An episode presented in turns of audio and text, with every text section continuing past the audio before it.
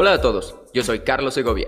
Bienvenidos a un nuevo episodio de Perspectiva, un podcast donde entrevisto arquitectos que están cambiando la forma de ver y hacer arquitectura.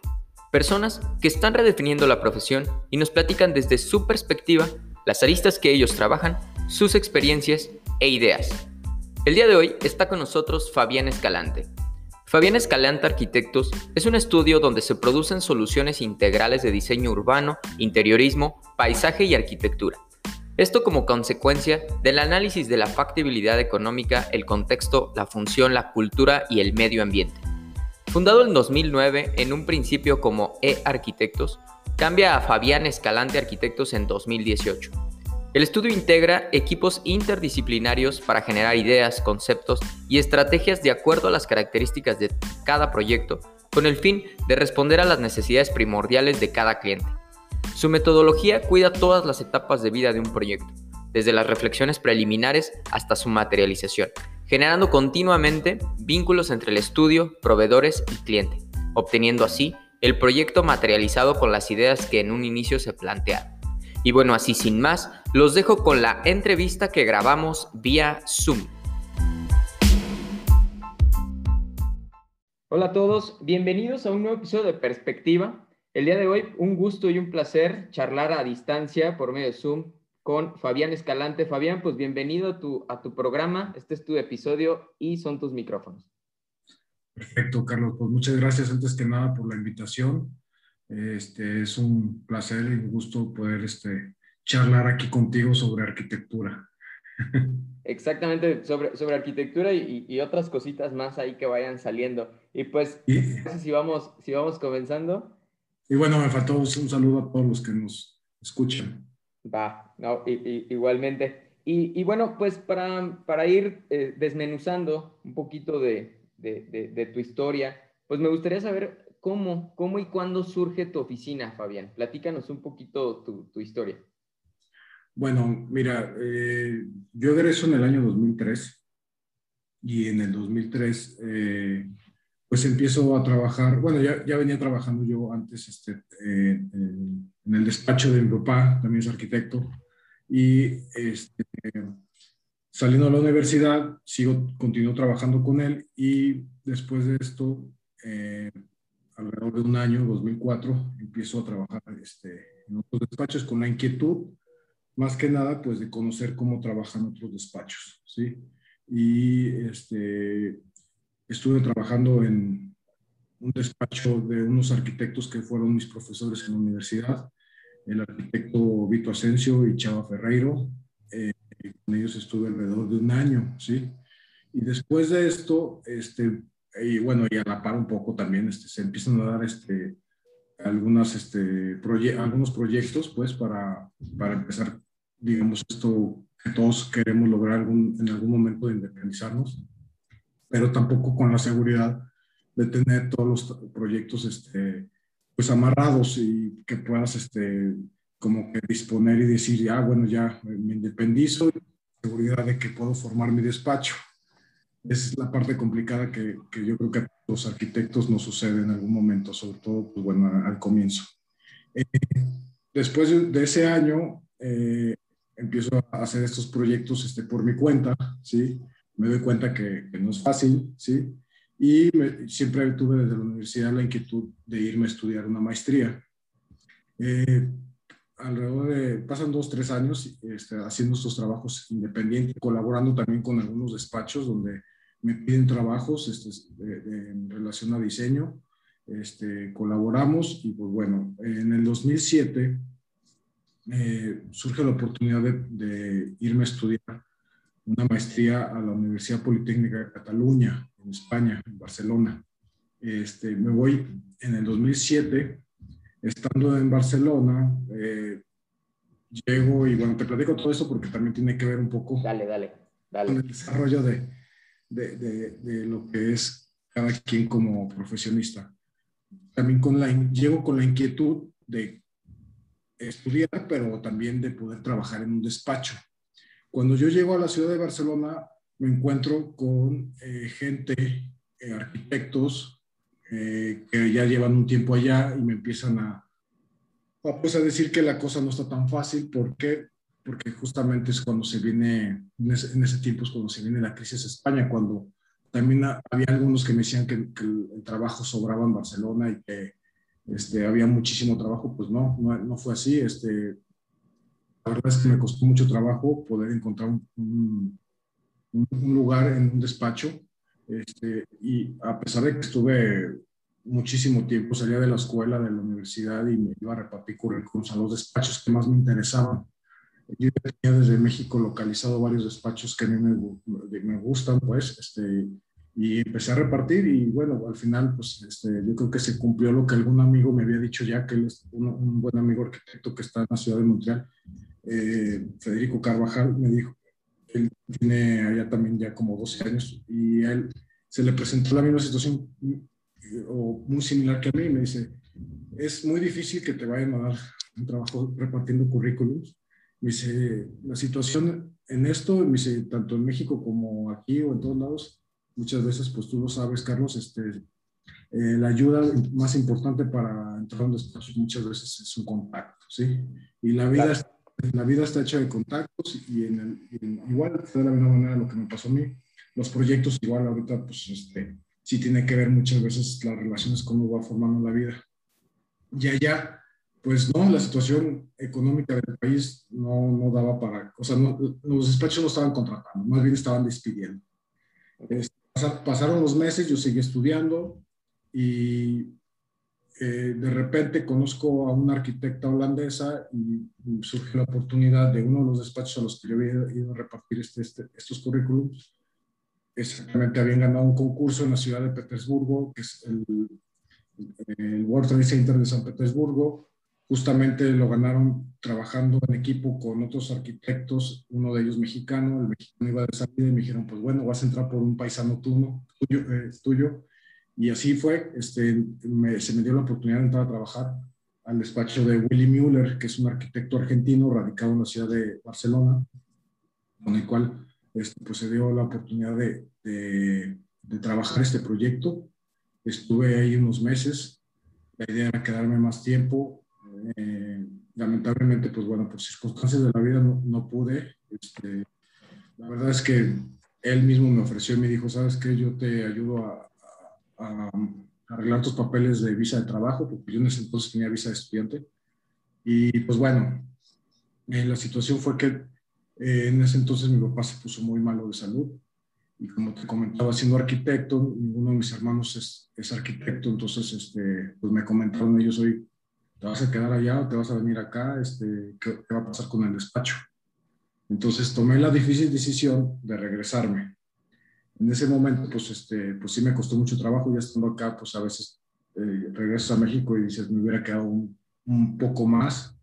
Este, pero bueno, al poco tiempo empecé a ver que muchos arquitectos que conocía ya de México y otros de otros países estaban regresando a sus países porque simplemente se había venido la crisis del 2008 y no había nada de trabajo. Entonces, este, pues cada quien, pues muchos, la gran mayoría se regresaron a su, a su país. Cuando regresó a León, eh, con la idea pues también de, emprender proyectos, pues no fue fácil. Este, uno piensa que ya con la maestría pues igual se van a dar las cosas más fácil, pero no es cierto. Yo venía estudiando una maestría de, que es este, eh, arquitectura bioclimática y, y, pues no, este, el, el tema estaba muy en pañales aquí en México y yo hablaba de esto con todo el mundo y pues sí, sí me entienden, pero pues al final, al día de hoy todavía este, mucha gente no, no aplica eso, no quiere pagar tampoco por ese tipo de, de proyectos. Entonces, este, pero poco a poco, bueno, bueno, en la actualidad ya veo que se está abriendo un poquito más a ese tema. En ese entonces, nada, se da la oportunidad de todos modos eh, de que yo colabore para una consultoría, un despacho consultor que estaba haciendo en ese entonces el, el el Teatro Bicentenario de León y el, Palacio Legislativo de la ciudad de Guanajuato. El Palacio Legislativo lo, diseñó Teodoro González de León y, y, el Teatro Bicentenario Augusto Quijano. Entonces, pues yo estaba súper contento porque pues dije, bueno, o sea, no era un despacho como tal de arquitectos, pero a la vez era como llevar este, todo lo que tenía relación al proyecto y que se ejecutara bien el proyecto como tenía que ser. Estando ahí también se empezaron a otros proyectos en los, cuales también tuve la oportunidad de involucrarme, como es el, Hotel Marriott del Poliforum, que este, hizo otra firma de, de, un despacho de la Ciudad de México, ¿sí? Este, que, y, con todos, pues tuve de alguna manera pues la oportunidad de, también de estar en juntas y citas para escuchar pues cómo se lleva un proyecto de esa escala, ¿sí? Eh, después de un tiempo también de estar ahí trabajando, se da la oportunidad pues de proyectos por fuera, este, de la misma manera como te platicé al inicio de, que salí de, mi de la carrera, pues también pues siempre tuve la inquietud de, de independizarme. Y, pues bueno, este, en este momento sí decidí que, ya había cumplido mi, mi, tiempo en esa consultoría y decido salirme para empezar a emprender eh, los proyectos de, nueva cuenta con papá, ¿sí? Eso fue, te estoy hablando del año 2009-2010, más o menos. Entonces empezamos a trabajar, yo empiezo a buscar mis propios clientes, mi papá trae sus clientes, este, como sucede en muchas firmas que trabajan, pero cada socio muchas veces trae sus proyectos y se colabora de acuerdo a la magnitud o escala del proyecto. Entonces yo empiezo a tomar proyectos en los cuales me apoyo con él y los empezamos a desarrollar. Este, por situaciones también de la vida, al pasar de los años, este, te estoy hablando, pues bueno, eh, mi papá y yo hemos este, trabajado siempre muy bien, pero al final no deja de haber como una diferencia en el tema de la de generación, ¿no? Que cada quien pues piensa diferente.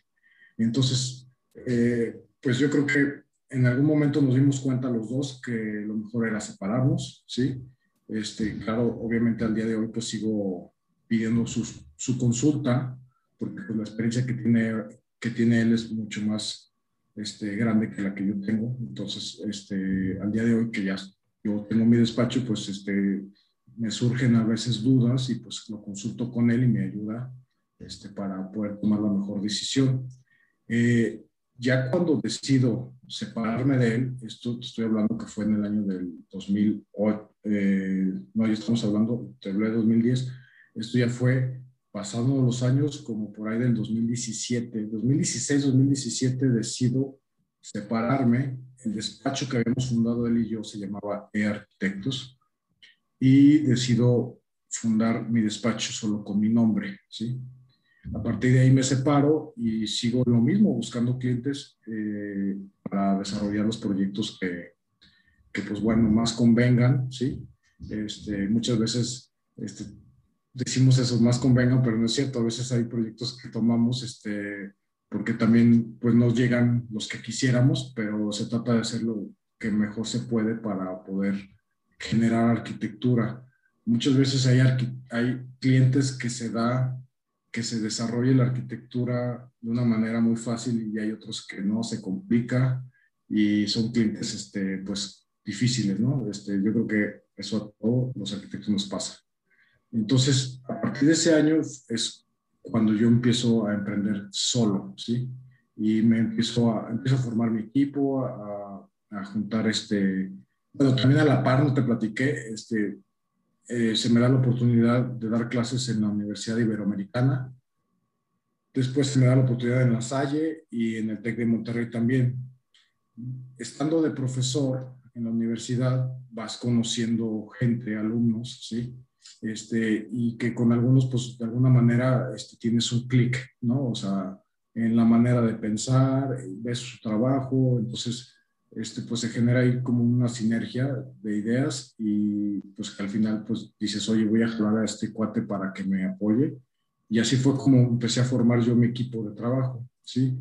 Lamentablemente a veces uno quisiera mantener siempre estable el, el equipo de trabajo, pero luego cada quien, como lo fue yo, como lo que te comentaba sobre mí, también tenía mis inquietudes, pues también la gente que ha estado colaborando conmigo, pues ha tenido sus inquietudes y finalmente eh, hay unos que duran mucho tiempo, hay unos que dicen, pues ya me toca irme a otro lado y bueno, pues este, perfecto, pues este, se les da las gracias con todos hasta el momento, al día de hoy, sigo manteniendo muy buena relación, este, con algunos incluso todavía algunas colaboraciones recientemente con uno de ellos, eh, lo invité como socio para desarrollar un proyecto y fue uno de mis primeros colaboradores y ahora pues bueno me está ayudando como socio en un proyecto. Y pues bueno, así fue como formé el equipo. Y este, te digo, sube, baja, de repente hay, mucha chamba y de repente no tanta. Este, pero bueno, así, así ha sido parte del desarrollo del... Okay.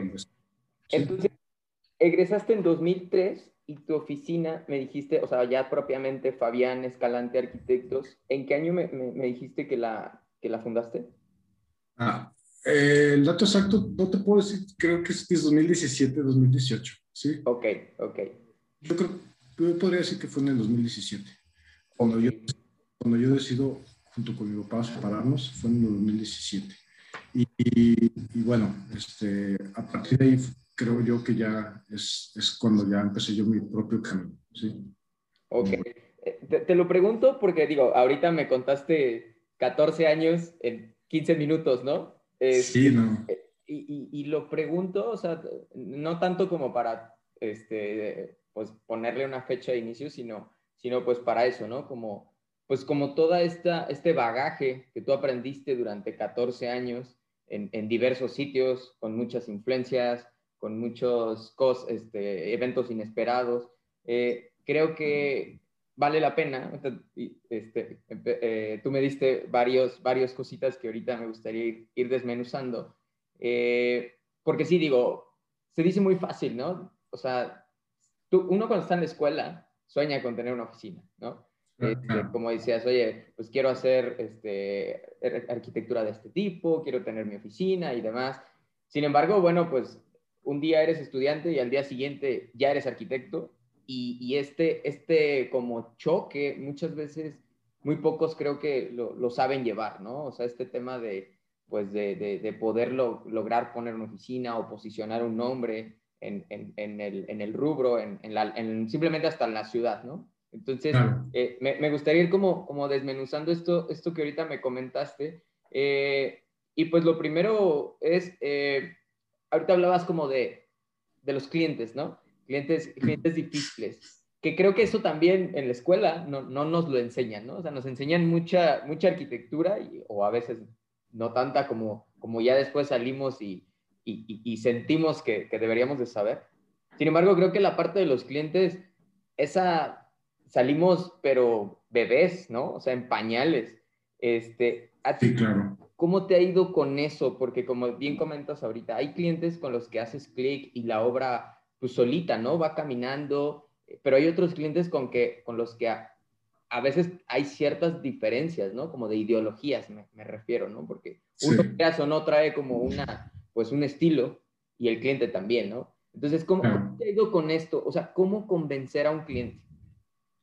Bueno, mira, sí, ciertamente es la parte más complicada. Este, a mí me ha pasado que, bueno, desde que inicié, este, los primeros eh, eh, clientes con los que me topé, pues ahora sí que mucho yo creo que se debió a, este, a esto que todo el mundo sabemos eh, saliendo de la carrera que nos platican este, entre amigos, arquitectos, este, ya los que llevan más tiempo ejerciendo, pues o sea, yo, yo, empecé mostrando casi, casi que mi portafolio de la universidad, ¿sí? O sea, lo que hice en la universidad.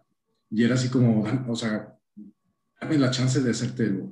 Este, yo, yo puedo, bla, bla, Entonces es eh, una labor de convencimiento muy ardua y que al final, pues bueno, te, te, la da una primera persona y la tienes que aprovechar, no, no tienes que desperdiciar porque de ahí muy seguramente te van a recomendar y van a empezar a, a caer otro, sí, a veces pues, bueno, pasa tiempo y pues no llega nada, pero no, sí, sí, sí creo que la, la, chamba y la labor de convencimiento también tiene que ver mucho con lo que ya estás haciendo desde la escuela, ¿sí? O sea, yo empecé con eso, te digo, mis, mis renders, mis proyectos de la escuela, se los presentaba y bueno, ahora le va. Entonces, poco a poco, pasando los años, como tú dices, 14 años que te platiqué en 15 minutos, pues fue así, oye, este, oportunidad, oportunidad de una casa, órale, hacer la casa y tratar de hacer lo mejor posible para que esa casa me sirviera para que con el siguiente cliente fuera más fácil convencerlo.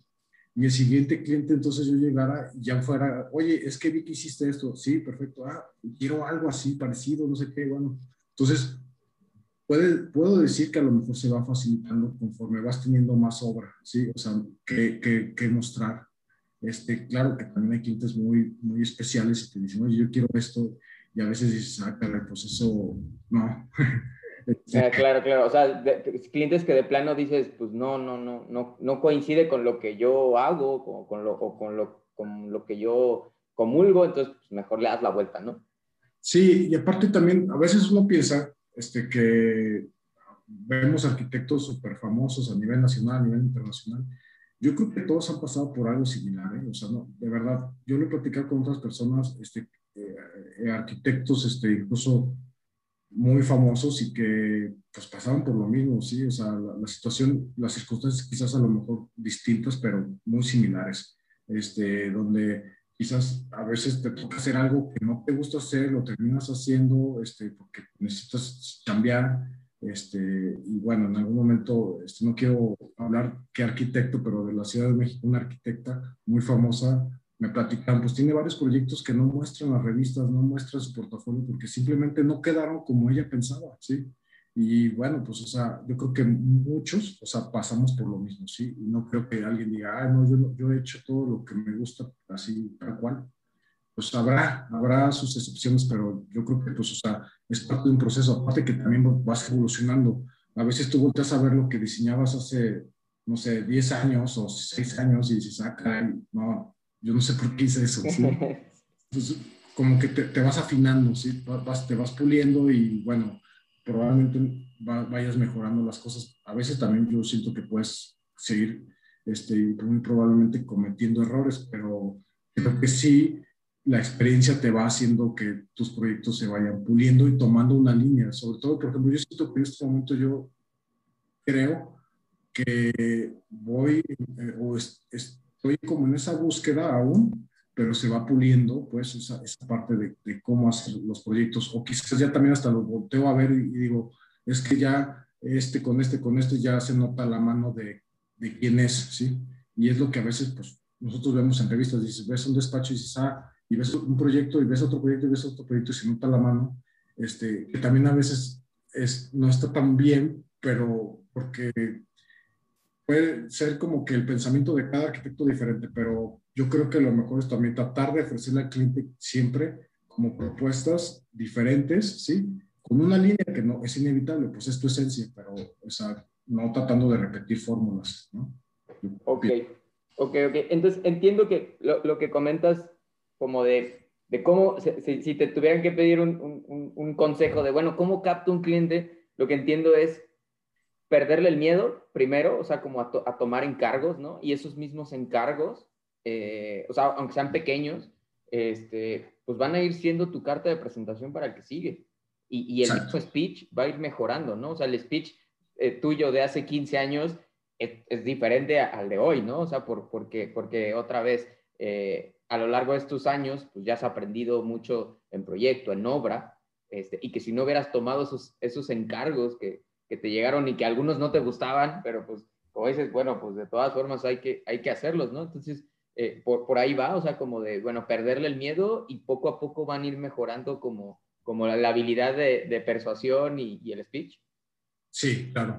Y definitivamente también otra parte muy esencial es que también, o sea, creo yo, o a mí me ha funcionado, sí, eh, quizás a otros, no sé, es diferente, pero es como una relación, pienso yo, de pareja, ¿sí? Tienes que también aprender a ceder, ¿sí? Porque no puede ser todo en posición de parte del arquitecto.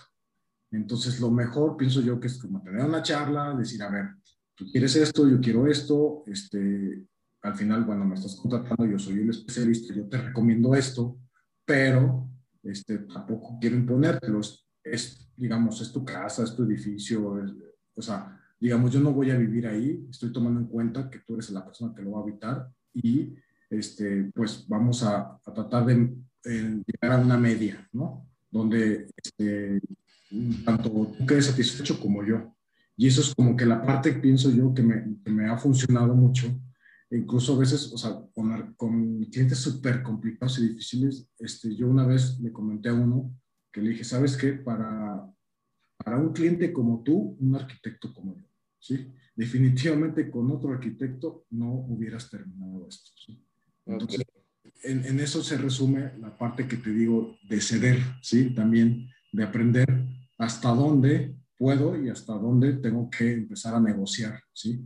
Este... No, y, y, y, me, me, gusta esta analogía que hiciste, este, porque creo que es tal cual, es como, como, como una pareja. Y, y, sí, porque muchas veces estos proyectos no duran un mes, o sea, son proyectos que a veces duran años. Entonces, eh, eh, pues sí, sí se vuelve una relación de pareja y, pues, como dices, este, uno sabrá qué, qué relación quiere llevar, ¿no? si quieres llevar una relación tóxica con el cliente o él con el arquitecto, o quieren llevar una relación como de ganar, ganar, ceder, este, un, poco, ¿no? Sí, así es, así es, porque si no, este, como te digo, terminas agarrado, o sea, del chongo, este, y eh, cada quien por su lado, entonces empiezan a, no empiezan a funcionar las cosas, y pues al final, pues en qué va a terminar como una pareja, pues, pues te vas a terminar separando, ¿sí? Y entonces, este, ¿qué nos conviene más como arquitectos? O sea, empezar a, negociar y que lo que tú diseñaste se complete como tú lo pensaste, a, o imponer y terminar en ruptura y decir, bueno, pues ya me despidieron, este, va, va, a entrar otra persona y esa otra persona va a hacer lo que quiera con mi proyecto y al final, pues ya se volvió un proyecto y un tiempo que yo perdí porque al final pues no le saqué ningún beneficio porque ese proyecto ya no lo puedo mostrar porque ya le van a cambiar mil cosas, ¿no? sí, o, o, simplemente hasta este famoso servicio de postventa que ofrecen muchos, muchas marcas, eh, muchos servicios, o sea, esto de, bueno, ya terminé eh, o ya te entregué el producto, ahora, ahora dame tu feedback, ¿no? O sea, no sé, cómo te sientes en el espacio o simplemente como la confianza de ir a visitar una obra tuya sin que te vayan a echar una cubeta de agua, ¿no? Cuando llegues. Exacto, exacto, así es. Es que eso es, eso es lo más importante, o sea, que termines bien, ¿sí? Aunque tú sepas, o sea, bueno, eh, las dos partes van a saber qué hubo este, durante todo el proceso, ¿sí? Lo bueno, lo bonito este, y lo malo, las situaciones complicadas, decisiones difíciles, pues ahora sí que se vuelve tal cual como la analogía que estamos haciendo, la pareja. Es un problema que nada más es de dos, ¿sí? Este, no se tienen por qué involucrar las demás partes y esas dos partes las van, las van a conocer siempre, pero siempre lo mejor o lo ideal es terminar bien para poder volver a regresar y decir, oye, este, me dejas pasar, quiero este, mostrarle esto a otro cliente, ¿sí? Este, y o tomarle fotos, ¿no? Como para armar este, este currículum, este portafolio, este, y, que, y que si no terminas bien, pues es como de, pues, le andas tomando fotos como de paparazzi, ¿no? Sí, exactamente, así, así es. Y, y otra, y otra cosa, no, no sé si, si, si, si, si coincidas, que es como, a veces también, bueno, los proyectos son, son largos, o aunque sean cortos, a veces son como muy intensos, este, como, como ciertas relaciones, ¿no? Como algunas relaciones.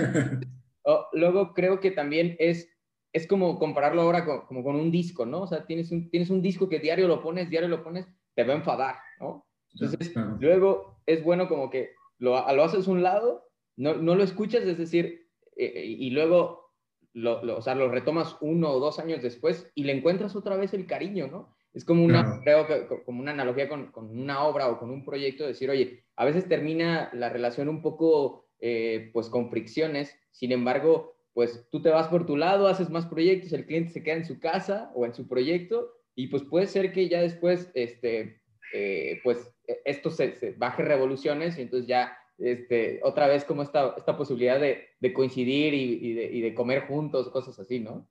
Exacto, claro, así pasa, así tal cual, o sea, este, digo, seguimos con la misma analogía, pero es muy, buena. O sea, tú a veces igual terminas separándote, ya terminaste algo, bueno, este, pero en el momento no te dan ganas de volver a, ver a esa persona, no, no quieres platicar ni nada de eso. Pero pasando el tiempo, sí, este, yo creo que el tiempo es este, pues, lo, lo mejor que puede existir para poder sanar alguna relación y pues te vuelves a acercar y ay, este, qué, qué bien quedó esto, bla, entonces ya, cambian las cosas, ¿no? O sea, ya, ya, no es como, ay, terminamos con la fricción de, del tema de, del dinero, de las elecciones de, de materiales, bla, todo eso, ya, pues cambia, sí, sí, sí, estoy de acuerdo contigo. Ok, ok. Oye, y también hablabas sobre el tema de, bueno, eh, tú, tu papá eh, es arquitecto, es decir, es decir, ya traía cierta influencia, ¿no? Este, eh, pues del contexto de, tu papá de, ser arquitecto, él ya tenía su despacho, tenía sus clientes, tenía su, su, ideología. Entonces tú, tú, te formaste, ¿no? O sea, tú agarras tu camino, en algún momento regresas este, y, y hablas de esto, ¿no? Como de, pues, diferentes ideologías, simplemente. Este, ¿Crees que esto también tiene que ver como con, un, con temas generacionales?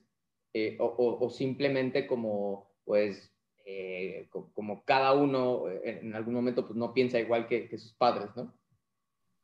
Yo pienso que tiene que ver mucho como el lazo familiar, ¿sí? Este, donde pues bueno, pues al final pues es tu padre y, pues este, ¿qué te puedo decir? O sea, este, eh, con tu papá, este, pues, la relación es, bueno, en este caso yo me llevo muy bien con él, pero en algún momento pues también existe la confianza, pues hasta de agarrarte de las greñas como que no hay un límite, pues, porque no es como un socio o una persona ajena a tu familia, es tu papá, entonces este, también eso es lo que de repente, pues, genera como fricción más allá de lo normal, ¿sí? Porque no puedes este, decir, bueno, hay un límite con tu papá, con tu mamá, este, probablemente pues, hay una confianza la más grande que existe en el mundo, ¿no? Entonces, este, por eso también a veces es más complicado. Y, y sí, este, por ejemplo, con, en el caso de él, pues o sea, una de las razones este, por las que también estudié la carrera, me estuve influenciado desde muy pequeño de él. Digo, somos tres hombres en, en, mi familia, este, hijos. Este, yo soy el, del medio, el más grande. Estudió todo, eh, administración, eh, perdón, comercio internacional y el, y el, pequeño estudió administración de empresas, nada que ver con, con eh, arquitectura. ¿sí? Tú, eras, tú eras el elegido para continuar el legado, ¿no? pues de alguna manera sí, este, e, ellos dicen, mis papás dicen, bueno, desde pequeño, pues tú eras el único que lo acompañabas, que te decía, vamos a la obra y te ibas a la obra con él. Te podías ir al despacho y te ponías a dibujar. Me dice, tus hermanos, pues nunca les gustó eso. Entonces, pues desde ahí ya se veía. Claro, obviamente yo tuve mis dudas cuando iba a estudiar la, la, profesión, estudiar la carrera. Este, claro que pues sí me, se me daba por el lado de lo que es la arquitectura, todo el tema de lo artístico, pues me gustaba mucho también y pensé en estudiar este, pues, algo de, de, lo que es este, las artes plásticas, este, pero eh, no sé, pues empecé a pensar en, cine, este, bueno, en algún momento también pensé, me gusta mucho la política, pensé en derecho, este, pero no, definitivamente no, no, no, no era lo mismo. Bueno, también dicen que la arquitectura es, es, es una forma de hacer política, ¿no? O sea, es como forjar una ideología, porque muchas veces ciertos, ciertos presidentes o, cierta gente que está en el poder eh, convive mucho con, con, un arquitecto o con cierta ideología o tipología y se nota. O sea, también como que se nota mucho este, la mano de, de, de, la política, pues, durante ciertos trieno, trienios o sexenios, ¿no? Exacto. Eh, también me faltó decirte, psicología lo llegué a pensar. Todos esos, todos estos tienen que ver, ¿sí? Con lo que estamos hablando, ¿sí? porque hasta en el puro trato con un cliente, sí, es, tienes que ser muy preciso en tus palabras para convencerlo, ¿sí? Incluso, digo, sin tampoco aplicar psicología, porque al final, pues yo no estudié psicología, no sé, pero pues tienes que también tener un tipo de, de, labia, por decirlo de alguna manera, para convencerlo, ¿sí? Y, y, hacerle este, entender, pues, de que lo que tú estás pensando es lo correcto. Entonces ahí pues no sé de qué manera decirte, pero pues sí tiene que ver también la psicología, de, a lo mejor hasta quizás de cómo te ver entusiasmado con algo que crees que va a funcionar, pues también el cliente lo empiezas a convencer, ¿no? Eso pienso yo. totalmente de acuerdo, o sea, hay, o sea, eh, yo he escuchado gente que dice, es que no, me, quería estudiar arquitectura, pero no lo hice porque no sé dibujar, y yo digo, no, hombre, eso es lo, o sea, eso es una pieza nada más del rompecabezas, o sea, tienes que tener otras habilidades, hasta saber vender, saber comunicarte, este, esto que decías, ¿no? Psicología o relaciones públicas, esa es otra parte importante que, quiero tocar, porque decías, oye, la vida está hecha de contactos, este, y, también, ¿no? O sea, pues uno a veces eh, se, vuelve, se vuelve en la universidad pues muy clavado, no sales a fiestas, no haces como cosas porque tienes entregas, o a veces sí. Este, tú, tú en tu caso, ¿cómo le has hecho como, como para para que tu red de, de contactos crezca, ¿no? Porque pues dicen que nuestra primer red, o sea, nuestros primeros clientes pues van a ser como nuestra primer círculo de, de, amigos, ¿no? O de familiares. Pero luego de ahí, ¿cómo empezar a crecer? Pues mira, yo pienso este, que sí, o sea, definitivamente, pues, lo, hablamos, coincidimos, este, sí es una labor de día a día, este, de, incluso, o sea, no te digo que yo sea la persona más social del mundo, o sea, es como como complicado puedes tratar de, de, llevar esta parte fundamental para un arquitecto y poder desarrollar este, carrera.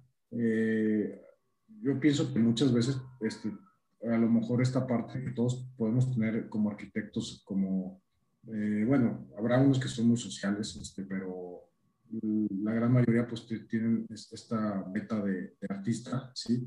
Que a veces te, te, complica las cosas porque te vuelve así como, como un poco ausente de lo que está sucediendo y bueno, como tú decías, no sales, este, estás trabajando, no vas a fiestas por sacar un trabajo, entonces te empiezan a ver hasta como raro.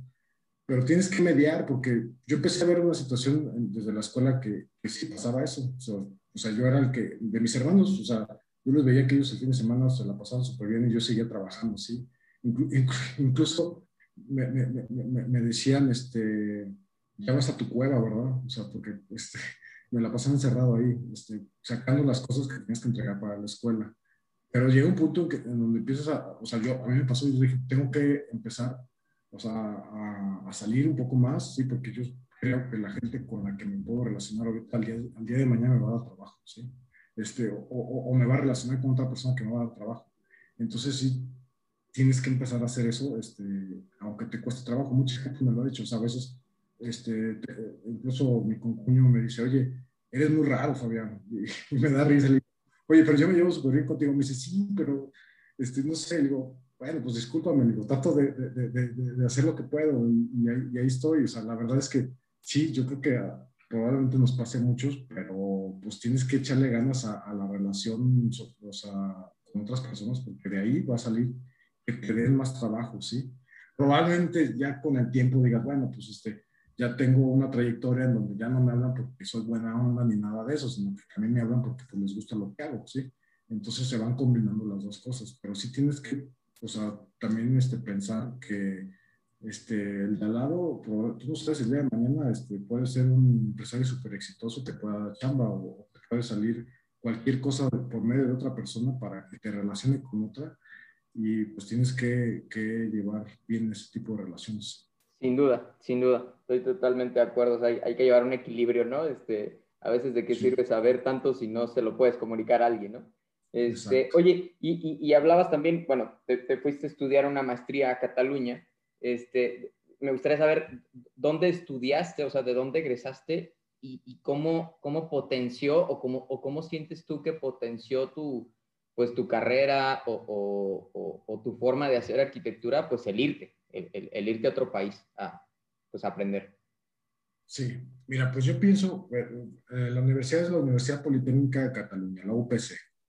Eh, pues sí, o sea, como todo mundo que sale a estudiar otro país por primera vez, pues este, vas todas las dudas, este, miedos, este, no sabes qué va a suceder, qué va a pasar, si vas a aprender o no vas a aprender, o si fue una idea mala. Este, a mí me sucedió que al principio, pues igual pensaba eso, ¿no? Estaba ya y en las primeras dos semanas decía, caray, ¿qué estoy haciendo aquí? Este, pero, híjoles, ya al final, pues no me quería regresar, ¿no? O sea, ya después de, de estar allá y vivir todo lo que estaba viviendo, pues no te quieres regresar, porque es otro mundo, ¿sí?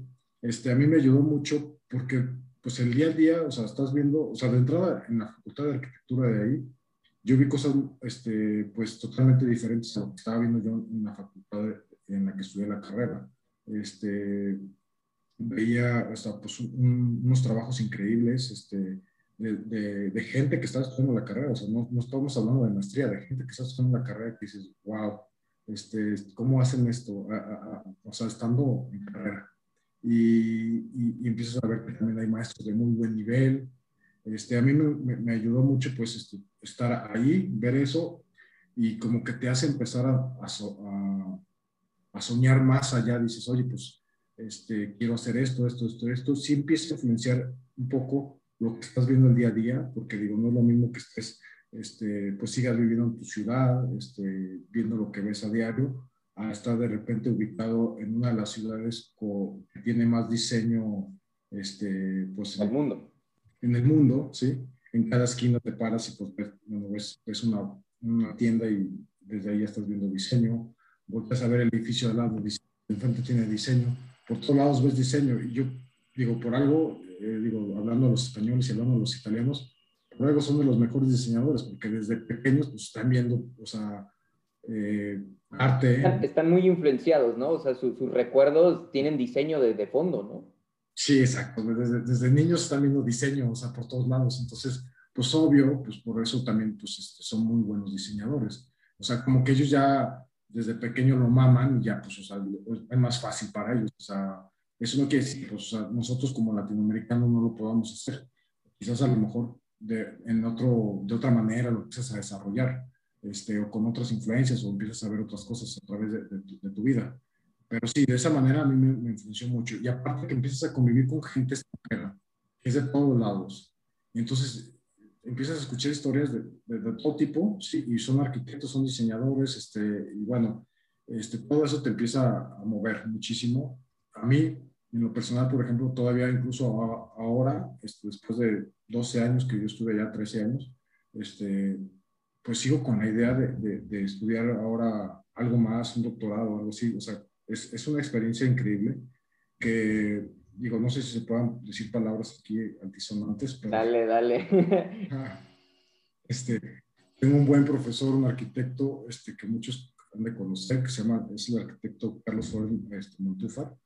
Él nos decía en la universidad, en clases, este, bueno, y te estoy hablando de, imagínate, de qué épocas, o sea, en la Universidad Americana él entraba y fumaba y decía, de aquí a la izquierda se sientan los que fuman y de aquí para la derecha los que no fuman y el que no esté de acuerdo se sale de mi clase imagínate el personaje. Y, él nos decía, este, empezaba a platicar de sus viajes a Europa, ¿verdad? Y decía, a ver, muchachos, por favor, viajen. Viajen porque de verdad viajar desapendeja, ¿sí?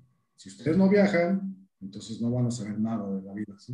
Entonces, pues sí, tenía mucha razón. O sea, es cuando tú empiezas a dar cuenta que empiezas a salir de tu burbuja y pues sí, te vas desapendejando. Claro, este, claro. O sea, entonces, eh, eh, entonces digo, el irte te abrió la mente, ¿no? O sea, es como una, una, explosión.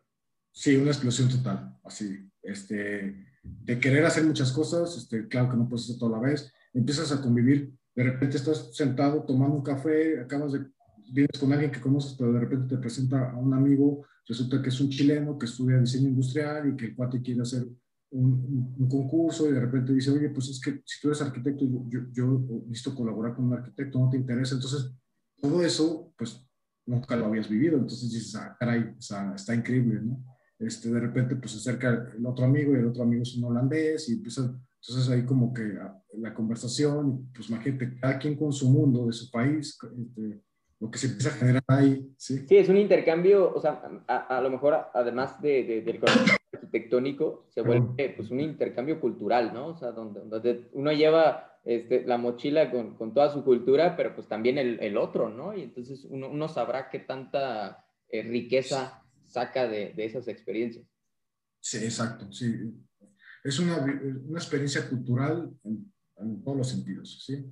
Este, de que pues te explota la cabeza, como tú lo decías, y pues este, dices, pues quiero más, por eso te digo, yo aún ahora, en la actualidad, yo ya estoy casado, tengo dos hijos, ¿sí? Yo le digo a mi esposa, tengo la intención de volverme a estudiar un doctorado. Y me dice ella, lo, lo, más padre pues es que ya jala, me dice, tú dices para dónde nos vamos y nos vamos todos. Dije, órale, perfecto. Entonces... No, pues ya. Ojalá, lo más complicado ahora es que pues ya con familia pues dices, tengo que seguir chambeando, tengo que ver también, ya no, ya no como antes de que yo agarré mi mochila, me fui solo y dije, pues fácil, de alguna manera, ahora es un poquito más complicado. Claro, claro. Oye, y, y bueno, ya te vas, este, decías en un principio, bueno, las dos primeras semanas decías, ¿qué hago aquí? Pero ya después le agarras el gusto, ya no te querías regresar. Pero pues hay, hay un plazo límite, ¿no? O hubo un plazo límite en este caso. Y, y, y, ahora, ¿cómo te fue con el regreso? Porque pues luego, pues ya, ¿no? La cabeza te explotó, pero pues regresar a, a, a México y en particular, a, no sé, regresaste a León. ¿Cómo te fue ahora otra vez con ese choque cultural? Porque pues ves muchas cosas allá, pero luego acá no necesariamente pasa lo mismo. Pues yo creo que no, o sea, al principio no me fue muy bien porque el choque cultural, pues quizás tardé probablemente alrededor de un año como en darme cuenta de cuál era mi realidad, de que ya no estaba yo allá y que seguía aquí. Este, compartí vivencias allá con gente que vive también aquí en León y era con los únicos con los que podía hablar de todo lo que vivimos allá, con, de poderme explayar tal cual, porque llegaba un momento en que tú platicas con gente que estaba aquí, amigos y eso, y pues simplemente como que hasta como que ya los aburrías, decías, ay, cabrón, o sea, ya. Sea, ya chole con tu viaje, ¿no? Sí, ya chole con tu viaje, entonces solamente nos entendíamos que hemos estado allá. Y, el choque cultural, pues sí me tardó en, darme, me tardé en darme cuenta como un año de, mi realidad. Y a partir de ahí, pues también empezaba a decir, bueno, tengo que hacer esto, esto, esto y esto, ¿sí? Este, y pues sobre todo con las este, oportunidades que veía yo que pues se podían dar, que no fue fácil, y mucho menos emprender lo que yo fui a estudiar allá, este, el día de hoy, me ha sido muy complicado este, poderlo emprender, pero poco a poco eh, ya pasando ese, ese, tiempo, pues creo que ya en México se empiezan a dar como idea de lo que debería ser eh, la arquitectura vista desde el lado de energías renovables, este, pensar en los materiales, todo esto, este, que, que, no solo es diseño por diseñar, sino es también pensar en qué estamos haciendo, perdón, nos estamos, este, pues con lo que está pasando la pandemia, o sea, estamos cargándonos el planeta totalmente este, y esto pues en algún momento se va a acabar si no cambiamos. Entonces, yo creo que desde que se vino este problema que tenemos actualmente, me he hecho muchas preguntas, como muchos no las hemos hecho, en donde también empecé a, a, a pensar, yo diseño una casa, la casa está padrísima, por decir algo, ¿no? Bueno, y de ahí, ¿qué más ofrece tu casa? ¿Sí? O sea, ¿o qué está aportando la casa? Eh, absolutamente nada. Entonces, esa fue mi gran respuesta, es decir, pues me tardé muchísimo diseñándola, está muy padre, pero no aporta absolutamente nada a este mundo, mientras que no resuelva el tema de, la, de lo que es el medio ambiente con lo que yo estoy diseñando. Entonces, como que tengo mucho esa consigna ahora en la cabeza de decir, a ver, lo que voy a diseñar ahora tiene que estar pensando muchísimo en ese tema de que, de que utilicemos materiales que no se contaminan. Este, por ejemplo, por todos lados veo yo el mismo sistema constructivo, todo el mundo está utilizando los acetones de polistireno que dices, caray, este, ¿cuánto estamos contaminando y no nos damos cuenta? Entonces le echamos la culpa también que va aventando smog, pero no nos damos cuenta que también cómo estamos haciendo las casas, ¿sí? Entonces, es, un rollo, ¿sí? Sí, sí, sin duda. Eh, o sea, tú, tú, tú, ya estás yendo un poco más adelante en el, en el sentido de cuál es el valor agregado que está generando mi obra, mi, proyecto hacia, hacia el cliente primero que nada y, pues hacia su contexto, porque pues la arquitectura se fija en un sitio, no, no, está, no, eh, es un globo, ¿no? Que, que, no está en ningún sitio. Entonces tú ya estás yendo un poco más allá de decir, bueno, más, más que un proyecto estético, ¿cuál es el valor agregado, verdad? Sí, fíjate, ayer anoche este, estaba platicando, mi hijo tiene cinco, el más grande tiene cinco años, el más chiquito tiene tres. Este, y, me dice algo que me queda así. De muchas cosas que me dice, pues, este, de, de, ayer, pues, lo tengo muy en la casa. Me dice, papá, este, yo quiero que se salven los árboles. Ah, órale, sí, sí, sí. Voy a hacer todo lo posible porque se salven los árboles. O sea, imagínate, o sea, él, él debe ver cosas en la televisión, escuchar, hablar, lo que me está diciendo. Entonces, esto va a la reflexión que te decía hace rato o sea, de verdad como arquitectos, ¿qué estamos haciendo para que, digo, tú y yo, este, digo, ojalá vivamos muchos años, pero muy probablemente ya en 80 años ya no vamos a estar aquí. O sea, si yo, yo tengo 40, no, probablemente menos, este, no sé, en 40, 50 años yo no voy a estar aquí. ¿Y qué dejé como legado para, la, para mi hijo, ¿sí? O para las siguientes generaciones?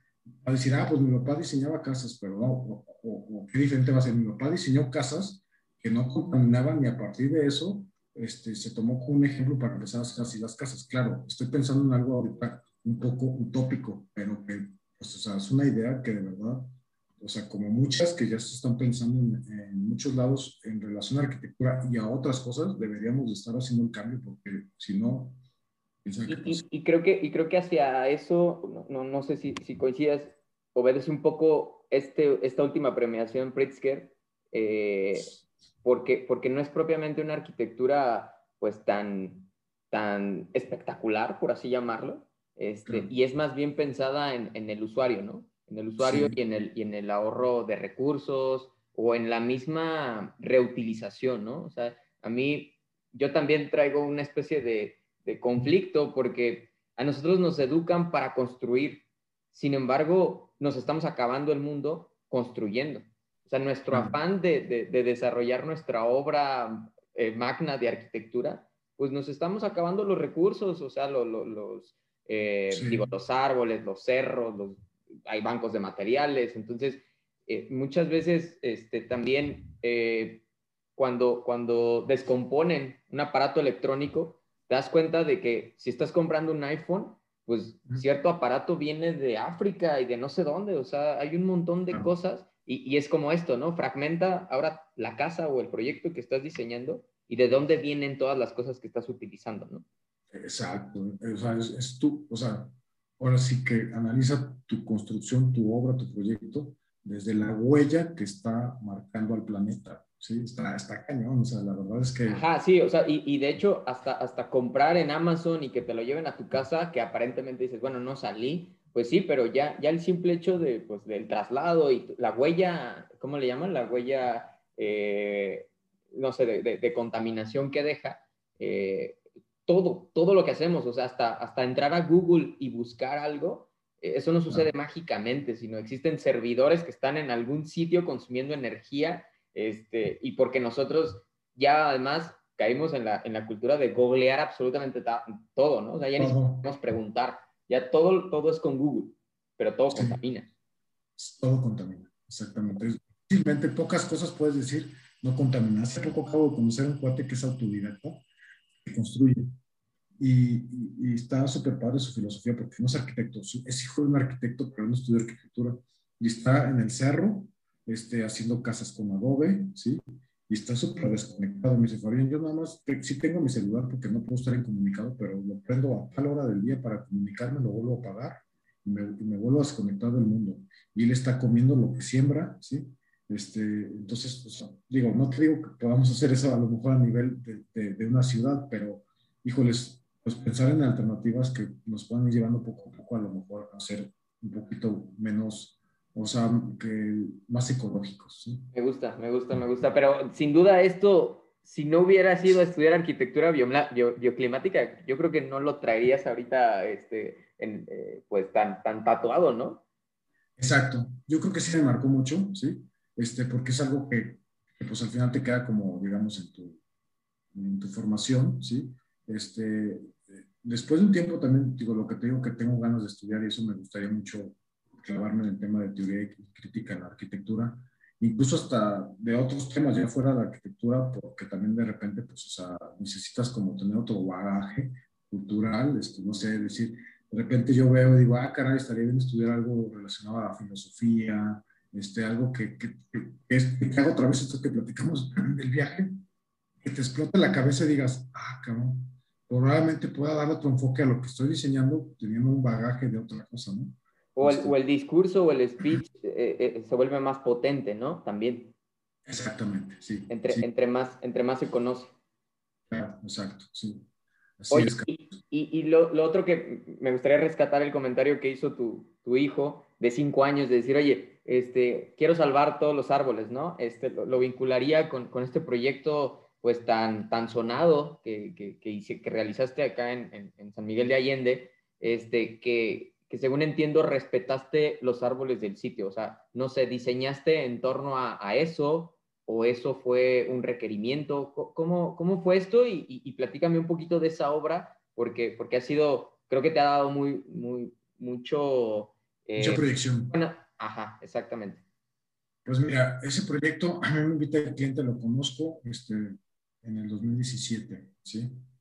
Eh, Tardamos casi un año en llegar a ese proyecto porque me estaba solicitando otros proyectos dentro de la, de la misma propiedad que tiene. Entonces, bueno, al final, cuando decide vamos a, a retomar este proyecto, dejen los demás, vamos a hacer esto, me dice, si, si fue una solicitud principal, me dijo que no quería que se tocara ningún árbol, que se respetara todos los árboles, quisiera todo lo posible para que el proyecto no tocara ningún árbol.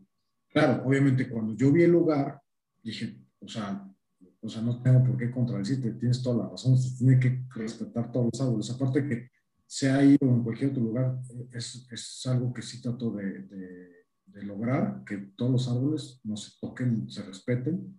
Y bueno, en, esta, en este caso, pues en especial era solicitud del cliente y yo, o sea, yo sabía que respetándolos también iba a potenciar lo que se iba a diseñar ahí muchísimo.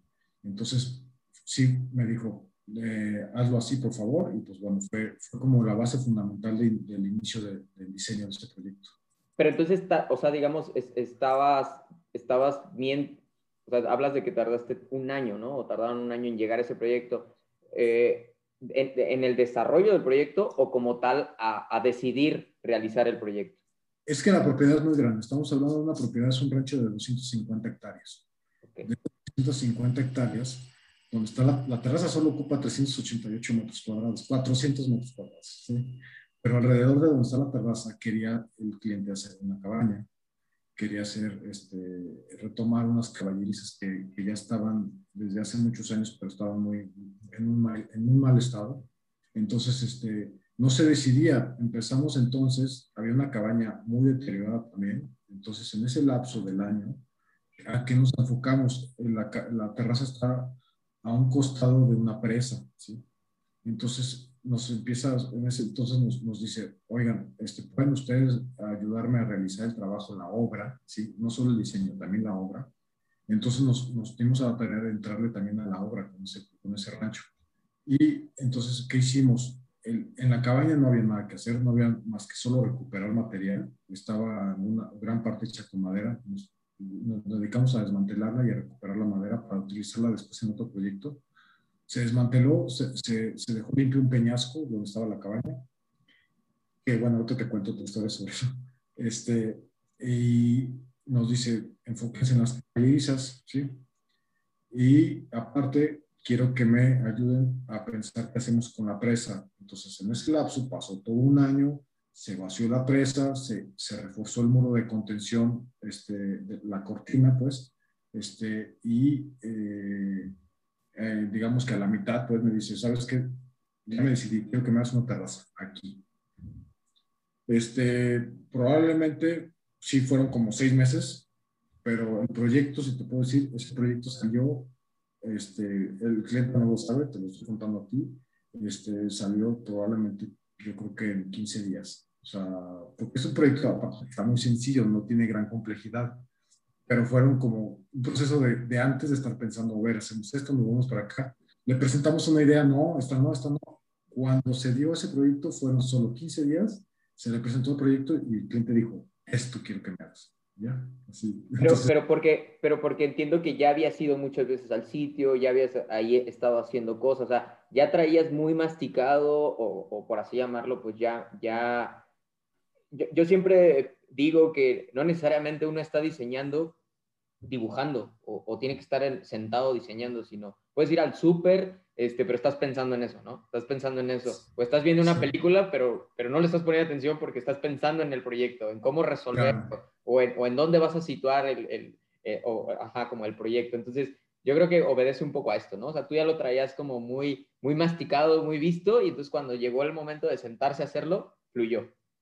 Exacto, así te cual pasa, o sea, estás piensa y piensa y piensa y piensa, estás tanto en el lugar que, que, yo creo que vas madurando la idea y de repente, pues sí, pues todo un proceso donde dices, pues, pues sí, me senté, a lo mejor me inspiré, pero ya lo, ya lo, ya lo tenía analizado de cuatro meses atrás. Exacto, sí. Ya, ya nada más las ideas estaban dando vueltas, nomás las, las, las aterrizas, ¿no? Las, las canchas.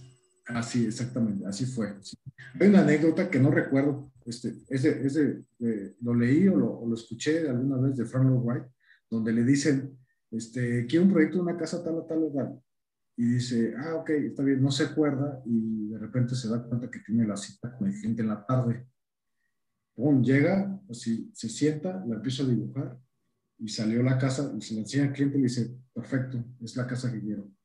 Pero porque pasa lo que tú dices, cuando vamos a un lugar y lo estamos analizando y analizando, ya estás, ya estás diseñando, aunque no estés dibujando. ¿sí? Exactamente, exacto. Oye, no, pues, pues muy bien. ¿Y ahora cómo, cómo te fue? Porque, eh, ¿cómo, cómo, cómo, este proyecto llega, llega a tener este, este impacto tan mediático? O sea, este, porque eso creo que también es este, importante. Eh, porque pues muchas veces eh, hay mucha obra de arquitectos muy interesante, pero que a veces no sabemos este, quién lo hizo, ¿no? O sea, no sé si te pasa que luego vas por la ciudad y dices, oye, ¿quién habrá hecho ese edificio de hace 30 años, ¿no? Pero pues, quién sabe, ¿no? Entonces ahora, afortunadamente con esto de, pues, del Internet, de las redes sociales, de tantas plataformas que existen, ¿cómo, cómo, pues, cómo se dio esto? ¿Cómo, cómo te fue con, con, esta parte del, servicio, ¿no? Como post, post venta. Eh, bueno, pues ya terminamos el proyecto. Eh, terminamos el proyecto con una relación complicada de, con gente. Como una relación de pareja, como decíamos hace rato, no terminamos muy bien. Muchos roces, este, ya una relación muy desgastada. Y este, me doy cuenta que me quedé sin fotos y que ya no me, ya no me da oportunidad de, de volver a visitar la obra. Así de loco está, ¿eh? Y de repente yo decido lanzarme porque yo tenía, yo digo, actualmente ya tengo acceso nuevamente a ese rancho porque nos acaba de volver a invitar a desarrollar otra parte del rancho. Este, Qué bueno. Te estoy hablando que el año pasado era, o sea, terminamos mal, sí, sí. Y me dice, no, no, no. Entonces, de, de, pasar casi dos años ahí metido en el rancho, o sea, yo pasaba, entraba, salía como si fuera mi casa, de repente me dice, no, ya no quiero que vuelvas a entrar. Este, obviamente yo ya le había acabado la obra, me doy cuenta que no le alcancé a tomar fotografías y digo, híjoles, este, me lanzo un día así como de, casi de, contrabando y me meto con el fotógrafo y vamos a tomar fotos. El fotógrafo nunca había tenido una sesión tan corta. De repente nos avisan y dicen, ¿saben qué? Ya, ya se tienen que ir porque este, voy a tener un problema. Te estoy hablando de la persona que fui al rancho. Y el fotógrafo le dice, tienes 20 minutos para tomar las fotos que te faltan. Y dice, no, y no, el fotógrafo andaba corriendo, así corriendo. O sea, es una anécdota súper buena, pero bueno. No, sí, sí, sí. Y con esas fotos empiezo yo a mover la parte de lo que son las redes sociales, todo lo que es este, publicaciones. En el Inter, de lo que te estoy platicando, conozco, eh, me llevo un correo de una persona, o sea, estoy hablando en plena pandemia, en, en, en mayo, junio del año, en junio del año pasado, ¿sí? este, un correo de una persona que lo leo y yo no sabía quién era, un arquitecta de la Ciudad de México, Álvarez, ¿sí?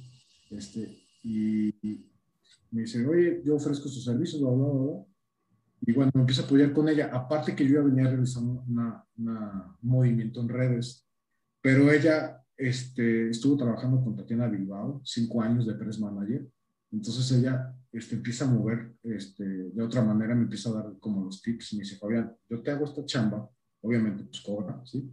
Pero tu estrategia está pésima, está mal, o sea, no tienes que hacer esto, esto, esto y esto. Y que es otra parte que también está padre que lo platiquemos aquí, porque los arquitectos, cuando estás recién egresado, pues no sabes cómo, cuando tienes una obra, qué es lo que tienes que hacer con un proyecto.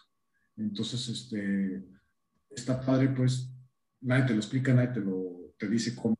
Yo decía, pues a ver estas firmas, este, ¿cómo le hacen para estar están metidas en publicaciones, bla, bla, Pues bueno, hay gente que sabe, que sabe cómo mover un proyecto, ¿sí? Este, primeramente, pues tienes que tener, obviamente, fotos muy buenas. Primero tienes que tener un buen producto, ¿no? En este caso, un buen proyecto, ¿no? Exactamente. Lo principal es... Y luego también tienes que tenerlo bien documentado, ¿no? Es, exactamente. Entonces, primer, segundo paso. Y el tercer paso podría ser tener alguien que sepa cómo mover el producto en publicaciones, ¿sí?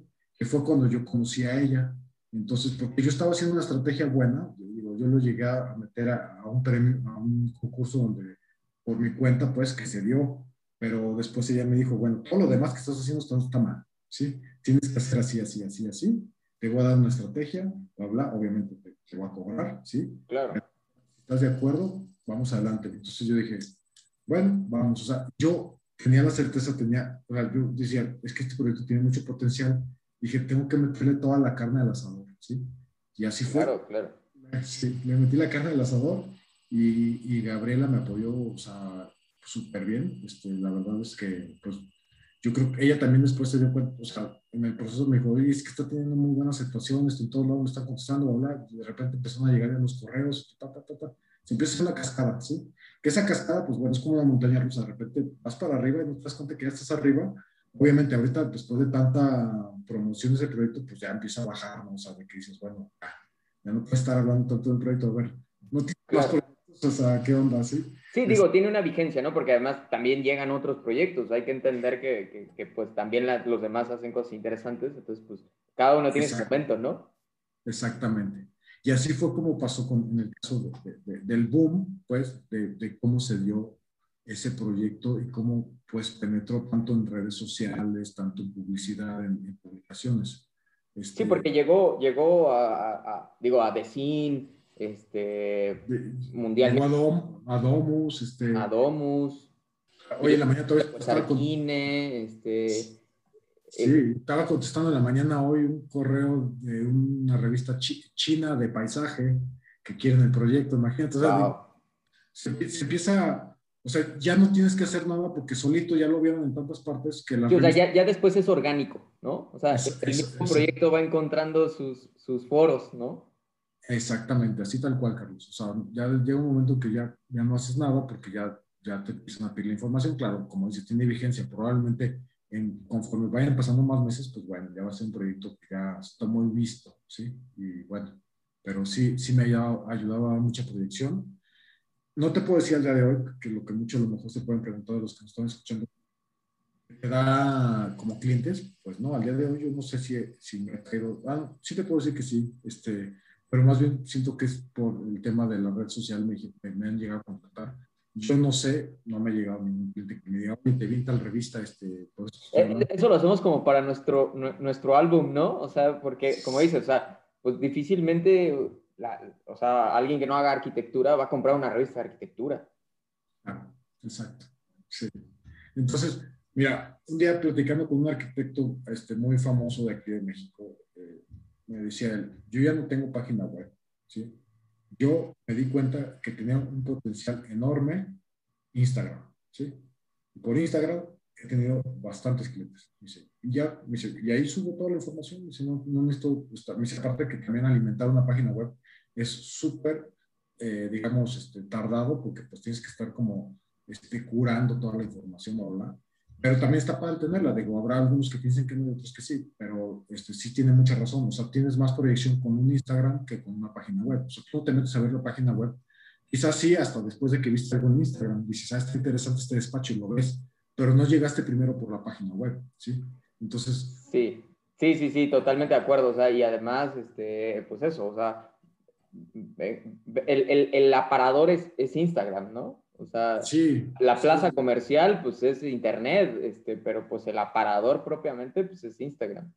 Exacto. Entonces, pues bueno, tú lo comentas estamos viviendo una época que este, las redes sociales, todo lo que está en internet, pues se está moviendo de una manera que pues, nunca lo habíamos visto. No, pues muy bien, muy bien, Fabián. La verdad es una, es una obra muy, muy interesante que te soy honesto, cuando yo la vi, eh, primera instancia no, no pensé que, que, que, alguien de México tal vez, o, y luego más alguien de la región, o sea, propiamente de Guanajuato, porque bueno, el, el lugar está en San Miguel de Allende, entonces este lugar pues también está teniendo como mucha apertura a, a, los extranjeros, ¿no? Entonces, este, eh, fue una magnífica noticia saber que, que, pues un, eh, un, un, alguien de, de, aquí de tan cerca, exacto, alguien de tan cerca lo, lo hizo, la verdad es que felicidades. Este, y ver también el impacto que, que tuvo este, la, la, medalla de plata este, de, la Bienal. La verdad es que qué gusto, ¿eh? felicidades. Muchas gracias, Carlos. No, pues es un gusto para mí poder platicar todas estas experiencias. También eso fue otra, es otra plática, otra experiencia. O sea, nunca pensé pues que iba a suceder esto de lo de la Bienal que acabas de mencionar, pero pues también es como dentro del aparador, este, decir voy a poner acá otro aparador y entonces empieza a moverse todo. Es, es, es, muy, es muy padre y muy bonito, pero también, también como que tienes que poner los pies en la tierra y, y, no dejarte llevar por esas cosas como de, ay, efímeras, son cosas, este, al, fin, al fin y al cabo, de verdad, o sea, un arquitecto no, no debemos estar como que esperando que nuestro proyecto salga en todas las revistas. O sea, eh, esta, ahora que mencionas del Prisker, que ganaron este año, o sea, ellos no están diseñando con la idea de estar eh, apareciendo en revistas, sino están pensando en la gente que va a habitar este, esos edificios, esas viviendas. Entonces, este, ese es nuestro objetivo final, no, no, no decir, oye, este, ya soy más famoso, ya, o sea, no, digamos, no somos, este, eh, pues no sé cómo decirlo, pero no somos, este, cantantes. figuras públicas o, influencers, o sea, no, no, no nos perdamos en el camino, ¿no? O sea, este, eh, hay que tener claro el objetivo. Eso es, eso es lo más importante, porque sí está, sí está muy padre, o sea, dices, ah, qué fregón esto. Y me puede dar una chamba, ¿verdad? Pero también de repente dices, bueno, ya todo lo que platicamos, digo, pues también, o sea, ¿para dónde voy y qué tengo que hacer, qué es lo correcto? Y, y si no se dan esas cosas, pues tú tienes que seguir haciendo buen diseño, aunque no salgas en ningún lado, ¿sí? O sea, y, y aportando a la sociedad a que la gente que va a vivir ahí va a vivir bien, o el edificio, o lo que vayas a, diseñar, esté bien hecho sin pensar en eso, ¿sí? O sea, este, voy a pensar en, esto para ver si, si salgo en este lugar. Pues, eso, eso, pienso que no, está bien. Totalmente, totalmente de acuerdo, Fabián. Oye, y pues ya, ya para, para terminar, este, ¿cuál, cuál crees que ha sido tu, tu, tu principal reto como, como oficina eh, en, en, en, este, en este tiempo que, que llevas? ¿Cuál, ¿Cuál, ha sido tu, tu mayor reto y, y, cómo lo has, lo has llevado? Creo que mi mayor reto ha sido que el cliente que trae una idea, este, de, digamos, vamos a poner el ejemplo de su casa, este, llega conmigo y trae una idea preconcebida ya de cómo quiere todo, ¿sí? Este, pues primero tener una lectura de, de esto que él ya trae y como que des, o sea, separar todo, este, un rompecabezas, este, vamos a volverlo a armar y decirle, ¿sabes qué? Ok, lo que, tú, lo que yo interpreto tuyo es, es esto que, que me traes, vamos a armarlo entre los dos, ¿sí? y vamos a hacer una sinergia, ¿sí? Para lograr tener un proyecto que a ti te funcione, ¿sí?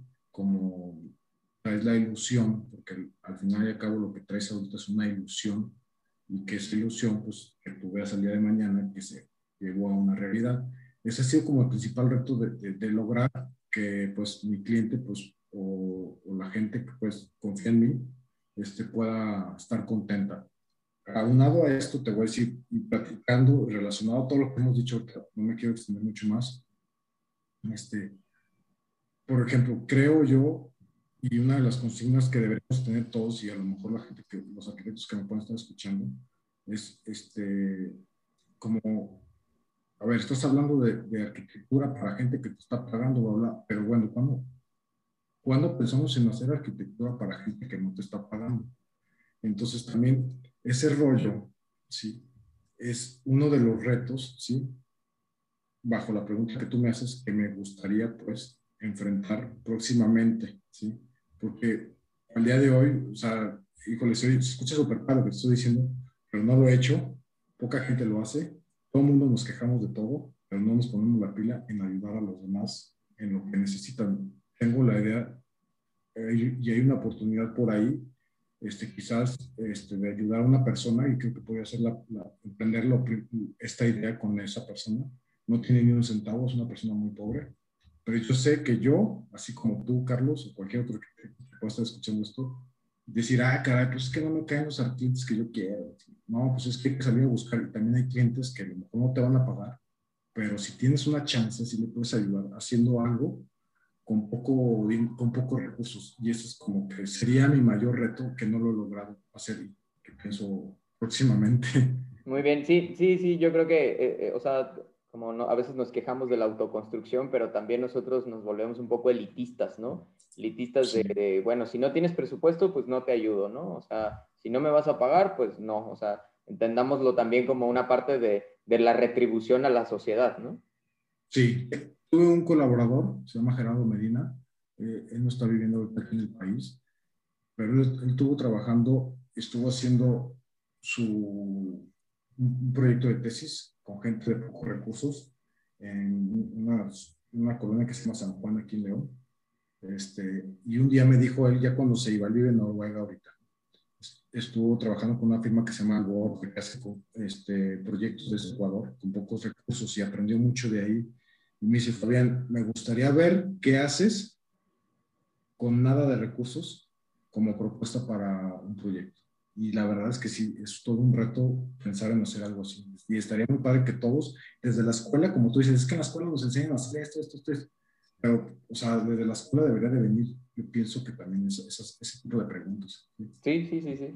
Sí, totalmente de acuerdo. Pues Muchas gracias, Fabián. Digo, la, la plática está bien, bien, amén, bien interesante. Este, podríamos aquí aventarnos mucho más tiempo, pero, pero igual este, quiero, quiero ser este, respetuoso con tu tiempo. Entonces, este, pues nada, ¿dónde, dónde te puede encontrar o, o, o, seguir la gente que nos escuche y todavía no, todavía no conozca de tu trabajo? Ah, bueno, mira, permíteme tantito porque no me lo sé de memoria. Bueno, en Instagram me pueden este, buscar. Eh, la cuenta es, eh, no sé si, te refieres a eso. De, sí, sí, sí, Instagram, Facebook. Ah, ok. En Instagram, pues bueno, me buscan como Fabián Escalante, guion bajo arquitectos. Y, y, en Facebook es también igual, bueno, eh, Fabián Escalante Arquitectos. Y es la manera en que me pueden encontrar. La, la, página web es este, Fabián M, bueno, www.fabianmescalanteh.com, esa es mi página web. Ok, ok, pues ya saben dónde encontrar a Fabián. A nosotros nos pueden encontrar en Instagram como arroba perspectiva-el podcast. De nueva cuenta, agradecer a Fabián por, por su tiempo este, y pues bueno, gracias a todos por, por, por escucharnos en este episodio y pues los esperamos en el próximo. Chao. Gracias, Carlos, por todo y saludos a todos. Muchas gracias por la plática. Nos vemos, bye.